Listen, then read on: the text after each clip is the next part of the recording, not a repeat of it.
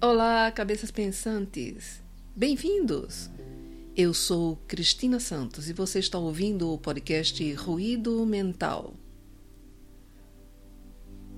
Considerada um problema raro que provoca sintomas semelhantes aos de um infarto, como dor no peito, falta de ar ou cansaço, e que surge em períodos de grande estresse emocional. A síndrome do coração partido também chamada de cardiomiopatia do estresse ou síndrome de Takotsubo, é uma doença de origem psicológica. Falaremos sobre isso nesse episódio. O podcast Ruído Mental está no ar. A principal causa para o desenvolvimento dessa condição é, sem dúvida, alguma situação que cause grande estresse emocional fazendo com que esse sentimento se reflita no órgão cardíaco. Isso acontece por causa da liberação de substâncias como hormônios, dentre eles a adrenalina, a partir do gatilho causador do estresse.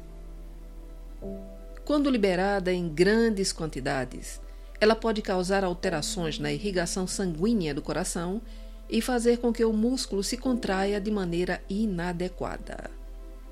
Existem alguns possíveis gatilhos para o desenvolvimento do problema, que são problemas financeiros, diagnósticos difíceis na área da saúde, problemas na família, morte de um ente querido, problemas amorosos, dentre outros.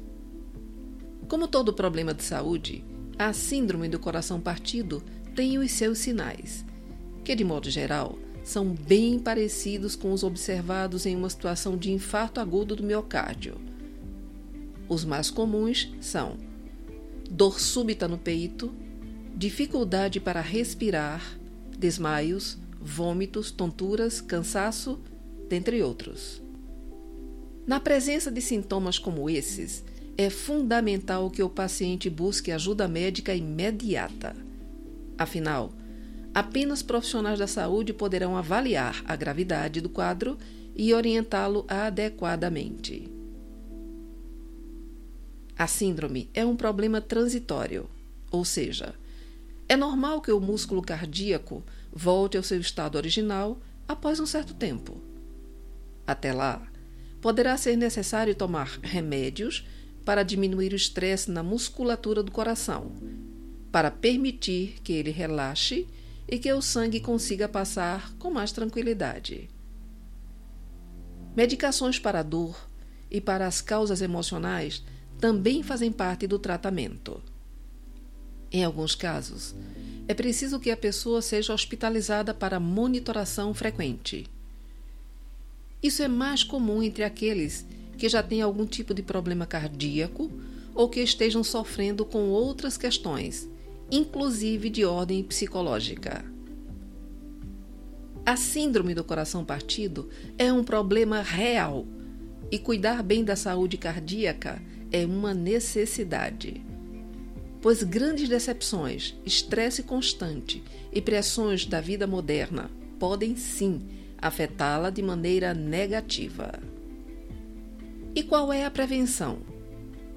A realização de exercícios físicos especialmente em grupo, é a melhor medida preventiva, pois atividades associadas à sociabilização proporcionam momentos de descontração psicologicamente positivos. Atividade física é sempre adequada e necessária para todos, como prevenção às doenças cardiovasculares em geral e para aqueles que estejam submetidos a estresse, é fundamental a realização de psicoterapia para a detecção das causas e tratamento do sofrimento emocional. No dia 25 de agosto de 2023, no programa Globo Repórter, foi mostrado que essa síndrome também afeta os animais. E o caso estudado comprovou a suspeita. Em Botsuana, na África, alguns cães selvagens morreram em um centro de tratamento mesmo depois de tratados. E segundo os tratadores, os animais sofreram de síndrome do coração partido. A suspeita surgiu a partir do caso de uma fêmea que caiu numa armadilha. Foi resgatada, tratada e, mesmo com os ferimentos cicatrizados, ela não melhorou e acabou morrendo. Em busca de respostas, os funcionários do centro de tratamento examinaram todos os registros e os dados da autópsia revelaram glândulas suprarrenais aumentadas, lesões no fígado e úlcera ao redor do estômago. Esses são sintomas indicadores de estresse, inclusive em humanos. E assim, descobriram que a causa da morte foi síndrome do coração partido, que é, na verdade, uma ruptura cardíaca ou estresse ao redor do coração. A síndrome do coração partido é uma condição que atinge os seres humanos após o luto, por exemplo. No caso dos cães selvagens africanos, eles sofriam de extrema tristeza ao serem separados da matilha para o tratamento. Embora sejam animais resilientes e resistentes, também são muito emotivos. A partir dessa descoberta, essa instituição, ao resgatar esses animais para tratamento, passou a trazer toda a matilha para ficar ao lado dos que estão sendo cuidados e com eles permanecem até a cura total. E assim, não mais ocorreram mortes por síndrome do coração partido. É importante termos em mente que as nossas ações, palavras e sentimentos afetam aqueles que fazem parte do nosso convívio.